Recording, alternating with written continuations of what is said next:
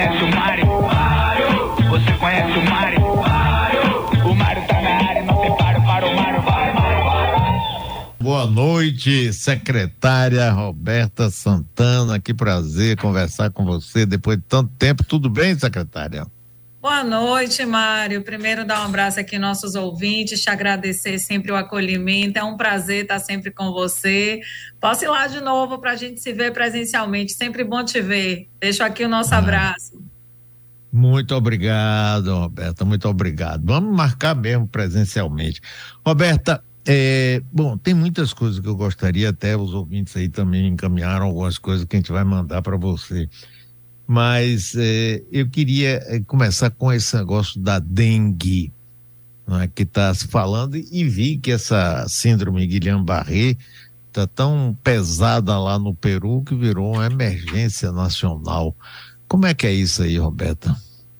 Bom, é, Mário, nós vimos hoje, acompanhamos, né, junto do Conselho Nacional de Secretários também, é um ponto de alerta em que pese os nossos estudos aqui hoje na Bahia, nós temos um cenário controlado, sem necessidade de emergência, mas precisamos enfrentar a questão da dengue, né? Efetivamente, temos uma epidemia em 18 municípios já registrados, temos mais de 28 mil casos já registrados de janeiro a junho, então, mais de 7% de, do percentual registrado no mesmo período em 2022.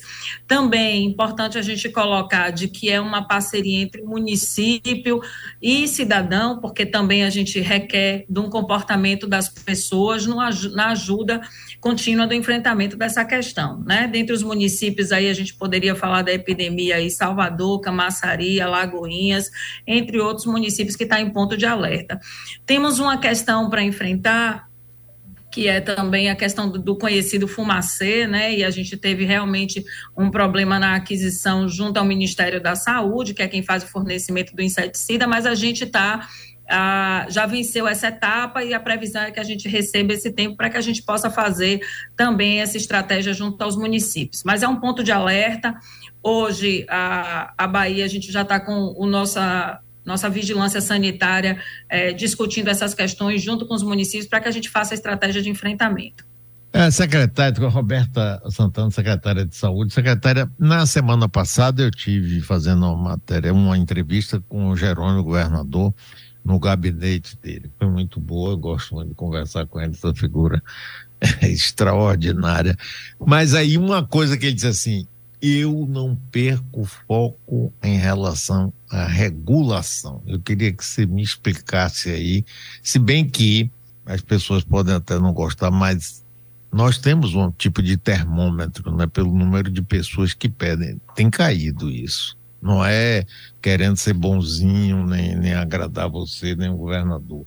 Mas ainda falta. E como é que é isso? Você acha que é possível chegar numa situação melhor? Ponto, Mário. Primeiro falar, né? Realmente o governador Jerônimo tem tratado isso pessoalmente. Ele ontem era por volta das 16 horas e ele me mandava, me manda o número das regulações. Então, domingo, efetivamente, ele monitorava esse número junto comigo dia a dia. Então, é bom que a gente se resiste de que a gente está tratando a pauta como ela merece ser tratada, de forma muito estratégica. Se a gente for falar, Mário, em grandes números, nós regulamos 133 mil pessoas só esse ano. Né? Tiveram pessoas que eventualmente não foram reguladas dentro do tempo que a gente trabalha para fazer, que é o tempo mínimo, 72 horas, e tentar trabalhar cada vez mais a redução desse tempo, uh, nós temos feito um exercício grande, mas a gente não pode deixar de registrar esse, esse número que foi feito. Eu, uh, como você, uh, o nosso termômetro é sempre, a gente monitora os indicadores, tivemos uma crise quando a gente estava evoluindo muito nos números, tivemos o aumento de casos de síndrome respiratórias em crianças, nós prontamente abrimos 49 leitos uh, de UTI para poder fazer esse anteparo. Eu acho que a grande estratégia da gente agora vai ser: a gente trabalhou em eficiência, melhoria de processos, contratos de transporte avançado de ambulância, contratação de médicos reguladores, uma série de ações. Mas acho que uma coisa pontual, e a gente precisa falar, foram abertos 200 leitos só esse primeiro semestre. Estou falando do Hospital de Itaberaba, estou falando 90 leitos no Hospital de Irecê, 14 leitos de oncoemato, que era uma a leucemia, que é o sangue no o câncer no sangue, e nós fizemos esse trabalho agora de imediato. com a expectativa da abertura do espanhol, que são 246 leitos, e mais o hospital ortopédico, eu acho que a gente vai conseguir tratar de forma mais efetiva e você vai sentir isso, porque hoje o nosso grande, grande questão na regulação chama-se clínica médica e ortopedia. Então, o espanhol vai ser vocacionado para clínica médica, então a gente vai poder dar uma distensionada nisso, mas eu não posso deixar de falar, Mário, e eu sei que você tem uma compreensão dentro da sua experiência como gestor público de que a gente precisa trabalhar o fortalecimento da atenção básica e o trabalho de prevenção. Então, clínica médica, quando a gente vai falar essencialmente a resolutividade dos municípios, o trabalho de prevenção, de cuidado com hipertensão, com diabetes, tudo isso. Então, temos feito uma grande estratégia. O governador tem tratado isso pessoalmente e nós vamos vamos enfrentar essa questão. Acho que temos avanço, mas ainda temos muito a avançar. Roberto, explique melhor para mim, que sou clínica médica. O, espanhol, durante algum tempo, ficou para o Covid. Agora não tem mais necessidade. E como é a clínica médica? É, é consulta médica? Explique aí, por favor.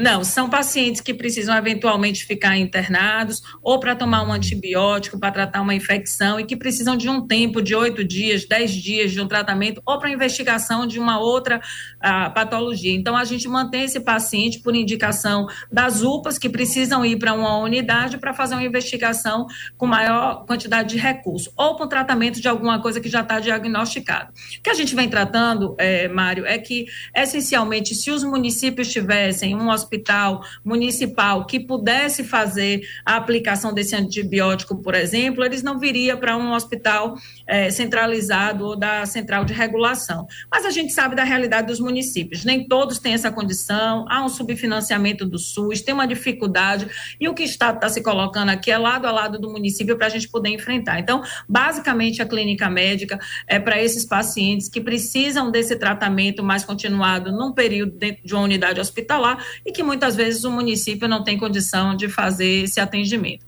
né? Quase todas as especialidades são tratadas, exceto cirurgia, né? Dentro da clínica médica. Entendi. Roberta, no governo Rui Costa houve um avanço muito grande na construção, na descentralização da saúde. É, tanto nos consórcios municipais, com aquelas instalações, quanto na criação de novos hospitais. Ainda assim, existe uma, uma necessidade grande de transportar doentes para Salvador, por exemplo? Bom, Mário, você tocou no outro ponto, que é outra estratégia dentro do processo da, do enfrentamento da regulação, que é a regionalização e a interiorização. Muito foi feito, e nós sabemos que muitos hospitais regionais foram construídos nas macro-regiões de saúde, justamente para dar o anteparo da assistência na região, mas nem tudo a gente consegue vencer. Por exemplo, foi uma estratégia ousada do governo do estado da Bahia fazer a regionalização das UNACONs, que são a oncologia no interior do estado. A gente sabe a dificuldade de profissionais profissionais especialistas em algumas regiões, mas o Estado é, colocou e foi ousado nessa estratégia e tem conseguido vencer. A, a regionalização, é, sem dúvida, é uma estratégia importante. Nós temos pesquisado muito sobre outros sistemas de regulação em outros estados, viu, Mário? E o governador tem estado a gente que vai pesquisar e buscar o que é que tem de diferente que a gente pode trazer. Um dos aspectos é, importantes é o que ele chama de micro-regulação, que é a regulação dentro da própria própria região. Os hospitais são preparados para que possam atender determinadas especialidades e possam, dentro daquela região, fazer essa, essa, esse atendimento. Então, nós fizemos aí mais de 28 hospitais pelo interior, também de maternidades, e os consórcios, sem dúvida, traz uma, um diferencial na parte de especialidades e o atendimento das policlínicas, foram quase 24 policlínicas aí por todo o interior do estado.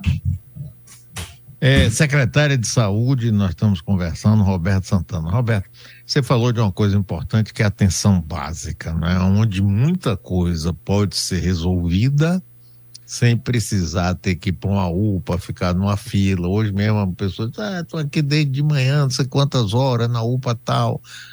É, essa atenção básica, o Estado faz também ou compete às prefeituras?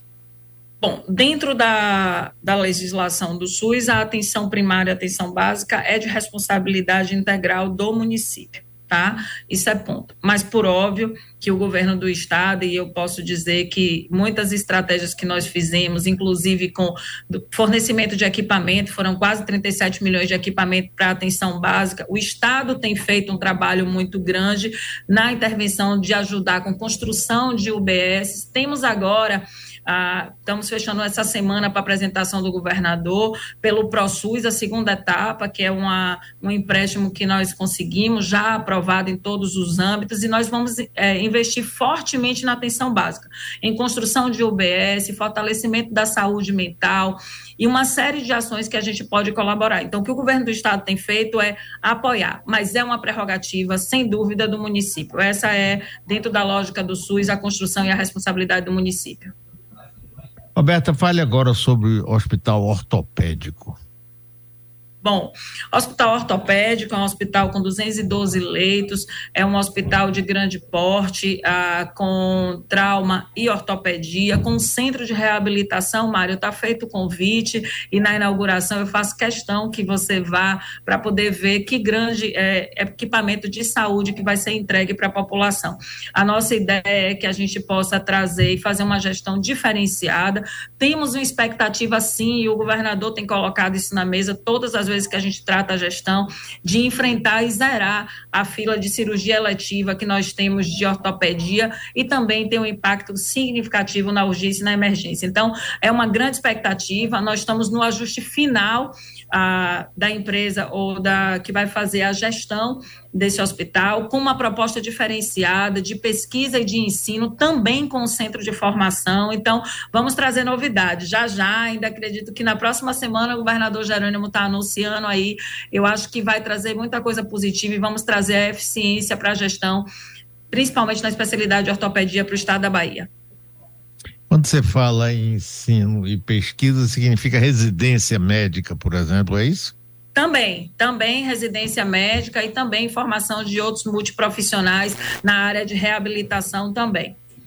Temos a expectativa de trazer transplante ósseo, tem uma, uma dentro do perfil assistencial do hospital é a gente fazer realmente um centro de referência à ortopedia aqui no estado da Bahia que parte de um trabalho, né, Mária, a gente falando de atenção básica, a ortopedia, diferente do, das outras especialidades, requer também um trabalho que a gente precisa fazer de conscientização, não só dos acidentes de trânsito, porque aqui estamos falando de uma quantidade muito grande de acidentes de trânsito e álcool com é, ou dirigindo, ou veículo, ou moto. Também estamos falando de uma população envelhecida, idosos que se acidentam em casa. Então, é todo um trabalho que a gente precisa fazer também de sensibilização da população, de como a gente pode enfrentar essas questões junto com o Estado, mas cada um no seu papel. Roberta, essa, essa a, a emergência, esse é, é, crescimento da síndrome respiratória de crianças, é, que mudança do tempo? Como é que é esse negócio? Como é que você. Bom, a mudança do tempo, dentro do histórico que nós acompanhamos os indicadores, Mário, ela a gente já esperava, chama de sazonalidade, a gente sabia que se acontecer é bem verdade, ela aconteceu um pouquinho antes do que a gente estava prevendo, ela acontece é, início, final, início de junho, ela começou em maio para a gente, então ela antecipou um pouco. É, a questão do tempo tem influência, mas, sobretudo, Mário, a questão questão da vacinação. E eu não posso deixar de falar aqui, nós fizemos um, um controle disso e muitas crianças que estavam hospitalizadas não foram vacinadas, seja da influenza, seja da gripe, seja da Covid. Então, a gente não pode deixar de registrar isso. Nós temos feito, e o governo federal de forma muito intensa, tem trabalhado no programa de imunização e a gente resgatar o papel científico da vacina, sobretudo na conscientização dos pais responsáveis por essas crianças. Claro que eu não estou aqui dizendo que tudo é isso, mas eu posso te dizer com os números de que boa parte dessas crianças agravaram por falta do acompanhamento e da vacina. Aí, dentro daquele momento que a gente viveu de negacionismo, não é? De ah, vacina, você vai virar jacaré. Ó, presidente da República fala umas asneiras dessa e muita gente embarca, embarca nisso, não é, Roberto? É, a gente precisa resgatar isso e a nossa ministra tem feito um papel fantástico nesse sentido, da gente poder resgatar o papel científico. E a gente está aqui. A prova de nós estarmos aqui da eficiência da vacina está hoje na convivência que nós tivemos um grande São João, um carnaval, não tivemos reflexo efetivo porque boa parte da população está vacinada. Mas só para você ter grandes números, Mário, hoje eu só tenho 1 milhão e 400 pessoas vacinadas de bivalente na Bahia. Então, é um número muito baixo para o que a gente. Então, assim, acabamos com isso? Não, precisamos cuidar, precisamos enfrentar a vacina de influenza. Conseguimos um número maior, 3 milhões e 500 pessoas vacinadas, mas é um número muito aquém do que a gente precisa. Esse é um problema nacional que a gente precisa enfrentar e resgatar o papel científico. A vacina salva a vida e esse é o grande chamado que eu faço para a nossa população. Roberta, eu soube que numa pesquisa inédita da Associação de Medicina Intensivista, algumas UTIs aqui da Bahia foram premiadas por, pela qualidade, é isso mesmo? Sim, nós temos aí, Mário, é, e de forma, eu digo que não é aqui a gente jogando confete, e quem me conhece sabe que eu não faço esse papel, eu sou muito pé no chão e, e sei dos desafios que nós temos para enfrentar, mas eu não posso deixar de falar de um resultado positivo, de termos UTIs certificados numa grande premiação, como em termos de eficiência, comparadas entre UTIs públicas e privadas, então é importante que a gente fale isso, 707 é, UTIs foram avaliadas em todo o Brasil. Nós temos aí as UTIs da José de Magalhães, do Ana Neri, do Hospital da Criança em Feira de Santana e o Hospital de Subúrbio certificados como as melhores UTIs do Brasil. Então, parabéns às, às equipes. Eu acho que é fruto de uma construção de um trabalho que já vinha sendo feito e que nós podemos ampliar. O que eu tenho colocado à equipe é que podemos mais, temos mais hospitais e podemos sim certificar. Então, eu fico feliz de fazer parte dessa equipe, mas queria aqui deixar o meu meu abraço e dizer à população de que nós temos sim, dentro da saúde pública, eficiência e entrega de qualidade no serviço. Mas já que a gente não está jogando confete, mas eu quero dizer que eu também fico muito feliz em saber que você é secretária de saúde do estado da Bahia, viu? E gosto muito de conversar com você. Então, Roberta, muitíssimo obrigado. A próxima entrevista vamos fazer no estúdio para a gente conversar mais ainda. É você só quer vir no estúdio do governador, aqui na sala do governador, tá feito o convite para ir lá na secretaria também, viu? ah, boa ideia. Ah, bom, Roberta, um abraço para você, parabéns pelo seu trabalho, viu? Um abraço a todos os ouvintes e vamos lá, a vacina é importante, faça um grande chamado aqui, aproveita esse espaço, Mário, um grande abraço, agradeço sempre o carinho, o respeito ao trabalho também. Seguiremos firmes, um abraço a todos. Valeu. Roberta Santana, secretária de Saúde.